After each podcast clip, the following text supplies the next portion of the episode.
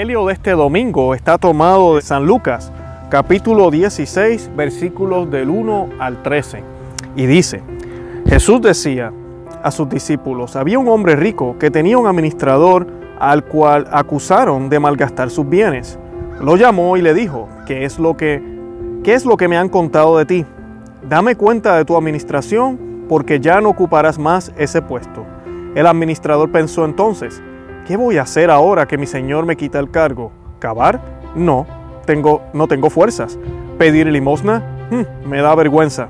Ya sé lo que voy a hacer para que, para que al dejar el puesto haya quienes me reciban en su casa. Llamó uno por uno a los deudores de su Señor y preguntó al primero, ¿cuánto debes a mi Señor? Veinte barriles de aceite. Le respondió.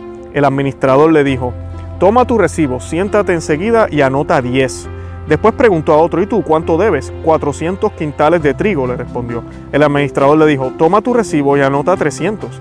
Y el Señor alabó a este administrador deshonesto por haber obrado tan hábilmente, porque los hijos de este mundo son más astutos en su trato con los demás que los hijos de la luz. Pero yo les digo, gánense amigos con el dinero de la injusticia, para que el día en que éste les falte, ellos lo reciban en las moradas eternas. El que es fiel en lo poco, también es fiel en lo mucho, y el que es deshonesto en lo poco, también es deshonesto en lo mucho. Si ustedes no son fieles en el uso del dinero injusto, ¿quién les confiará el verdadero bien? Y si no son fieles con lo ajeno, ¿quién les confiará lo que les pertenece a ustedes? Ningún servidor puede servir a dos señores, porque éste aborrecerá a uno y amará al otro, o bien se interesará por el primero y menospreciará el segundo. No se puede servir a Dios y al dinero. Palabra del Señor, gloria a ti Señor Jesús. Bienvenidos a Conoce, Ama y Vive tu Fe. Y el Evangelio de este fin de semana eh, nos habla de varias cositas interesantes. Primero, nos está hablando de un servidor que no era fiel o era bueno, era un servidor malo con su, con, su, eh, con su dueño, con su jefe, podemos decir, si lo queremos poner en términos modernos. Y vemos cómo él, al enterarse de que va a perder su trabajo, al enterarnos de que el jefe ya sabe las cosas que él estaba haciendo malas, entonces decide astutamente actuar para mejorar su situación futura. Decide entonces hacerle favores a la clientela de este dueño, ¿verdad? De su dueño, para que esas personas después tal vez le den empleo a él. ¿verdad? Y de esa forma él reacciona, lo cual tampoco quiere decir que esté bien, pero él lo está haciendo de esa manera. Es una manera astuta, pero astuta para las cosas malas.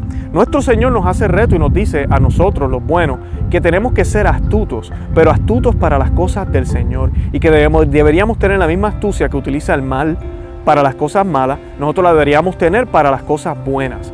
Entonces, ¿qué nos está queriendo decir el Señor? El Señor no nos está queriendo decir que hagamos cosas malas para obtener un bien, jamás ni nunca. Él no nos está pidiendo que hagamos cosas malas, pero sí nos está pidiendo que hagamos eh, limonada con los limones, que hagamos jugo de naranja con las naranjas, que si no tenemos un árbol, pero tenemos semillas, entonces que las sembremos, que saquemos lo mejor de la situación en la que estamos. Eso es lo que el Señor nos está diciendo. Y es evidencia de eso es cuando Él nos dice, si ustedes no son fieles en el uso del dinero injusto, ¿quién les será? ¿Quién les confiará el verdadero bien? ¿Verdad? Quien no es, si no somos dignos, ¿verdad? De utilizar lo poco que tenemos, así parezca injusto, porque muchas veces lo que hay en el mundo es injusto y no somos capaces de jugar y movernos en eso injusto, en esa injusticia, para traer justicia, entonces, ¿cómo vamos a manejar la verdadera justicia? ¿Cómo vamos a manejar la verdadera abundancia? Por eso es que el Señor también dice, ¿verdad? Que al que se le ha dado mucho se le va a dar más y al que se le ha dado menos se le quitará, ¿verdad? Lo que tiene por mal administrador. Entonces por eso a veces nosotros le pedimos al Señor que nos dé más bendiciones, que nos dé mejores cosas, pero no sabemos bregar o trabajar con lo que el Señor nos ha dado. ¿Y qué les estoy queriendo decir? Mira, tu matrimonio está mal ahorita. ¿Cómo estás trabajando con eso? No tienes trabajo. ¿Cómo estás tomando la situación? Tus padres no te hablan. ¿Cómo estás tomando la situación? Eh, tu trabajo no es, no, no, tu jefe te trata mal. ¿Cómo estás trabajando esa situación? ¿Cómo estás reaccionando? ¿Estás utilizando eso para traer un bien? ¿Y qué bienes podemos traer de una situación mala? Muchísimo. Primero que nada, podemos desarrollar nuestras virtudes. Segundo, cuando nosotros trabajamos con los problemas, las soluciones llegan. Llegan gracias a Dios, llegan a que estamos poniendo nuestro esfuerzo en la solución y no enfocándonos en la situación, en la mala situación. Porque por más bien que usted esté, y ahorita puede ser que usted tenga un buen trabajo y todo, pero siempre, siempre van a haber días nublados y van a haber días soleados. ¿Qué haces con los días nublados? ¿Maldices, reniegas, te amargas la vida o trabajas igual que como si estuviera soleado? Es más, te inventas cosas para que esa lluvia no te afecte. Eh, como dirían en, lenguaje secular o en, el mundo, ¿verdad? Piensas fuera de, de, lo normal, out of the box, como dicen en inglés, ¿verdad? Pensamos fuera de la caja, fuera de lo normal y nos salimos de esos parámetros, ¿verdad? Siempre y cuando no hagamos nada malo para obtener un bien. Y de eso es que el Señor nos está hablando este fin de semana y nos está dando el reto de ser como lo, son los, lamentablemente los, malos. Yo estoy por este medio ahorita aquí en, YouTube, también estamos en diferentes medios, ¿verdad? En Facebook, Instagram, en Twitter, hacemos muchísimas cosas para evangelizar, pero ustedes saben que estos medios están bombardeados por la agenda negativa y mala que hay allá afuera. Lamentablemente así es. ¿Cuántos católicos pudieran estar haciendo una obra grande si se lo propusieran a través de la internet. ¿Cuántos católicos no pudieran estar evangelizando en sus hogares, en sus trabajos? De la misma forma que el mal utiliza todos estos medios y otros medios, no solo medios electrónicos, para poder evangelizar y llevar su agenda. So, exactamente también nosotros, los católicos, tenemos que ponernos las pilas.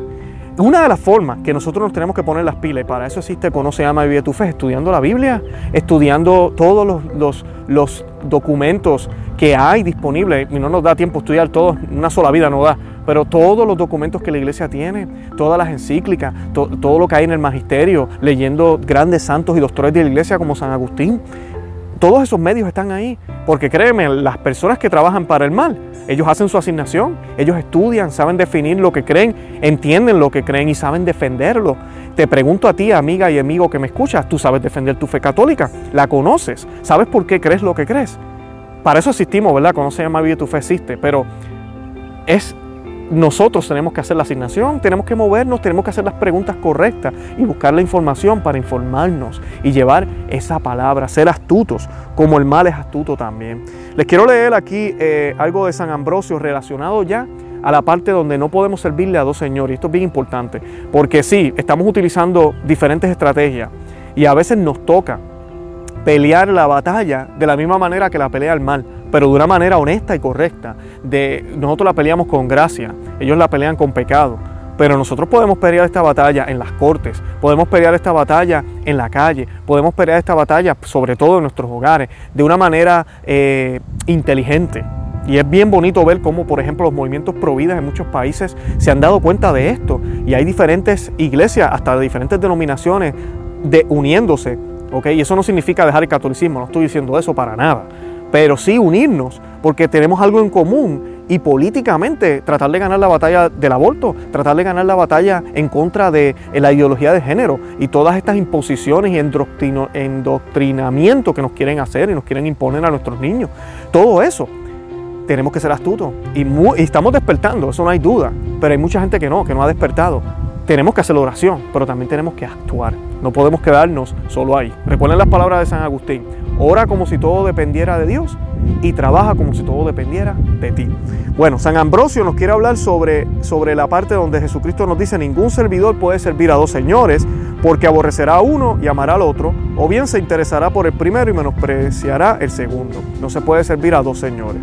Y dice, nadie puede servir a dos señores, no porque él tenga dos, no hay más que un señor. Porque aunque haya personas que sirven al dinero, este, de suyo, no posee ningún derecho a ser Señor. Son ellos mismos los que se cargan con el yugo de la esclavitud. En efecto, no se trata de un justo poder, sino de una injusta esclavitud. Por eso dice, haceos amigos con el dinero mal ganado, para que a través de nuestra generosidad para con los pobres alcancemos el favor de los ángeles y de los demás santos. No se critica al intendente con ello. Aprendemos que no somos amos, sino intendentes de la riqueza de otros.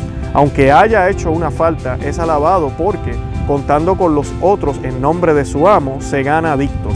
Y Jesús ha hablado muy bien del dinero engañoso, porque la avaricia, a través de las variadas seducciones que ofrecen las riquezas, tienta nuestras inclinaciones hasta el punto que queremos ser esclavos de los bienes. Por eso dice, si no fuisteis de fiar en lo ajeno, ¿quién os dará lo vuestro?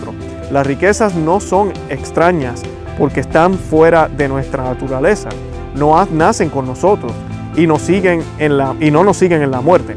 Cristo, por el contrario, es nuestro, porque Él es la vida. No seamos pues esclavos de los bienes exteriores, porque no debemos reconocer a otro como Señor, sino solo a Cristo. Y San Ambrosio aquí nos está dando la clave de lo que yo les acabo de explicar. Todo esto lo hacemos para la gloria de Dios. Todo esto lo hacemos sirviendo al Señor. Los que trabajamos en lugares privados, para compañías, como en mi caso, yo tengo que hacer todo lo posible por hacer mi trabajo bien y lo hago para beneficiar a la compañía, a la empresa. Ese dinero yo no sé cómo ellos lo utilizan, puede ser que lo utilicen bien, puede ser que no lo utilicen bien.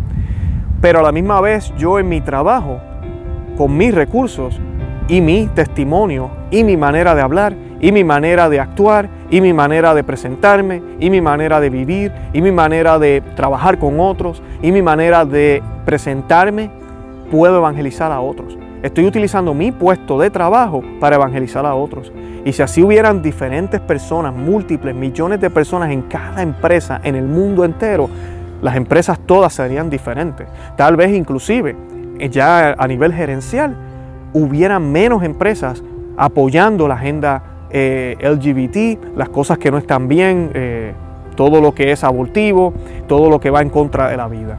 Pero lamentablemente muchos de nosotros hemos tomado la decisión de que la religión es para mí nada más, lo que yo creo y mi fe no lo tengo que compartir y no lo tengo que decir. Yo no estoy diciendo que usted vaya y se interrumpa su área de trabajo y comience a hablar de Dios, no estoy diciendo eso.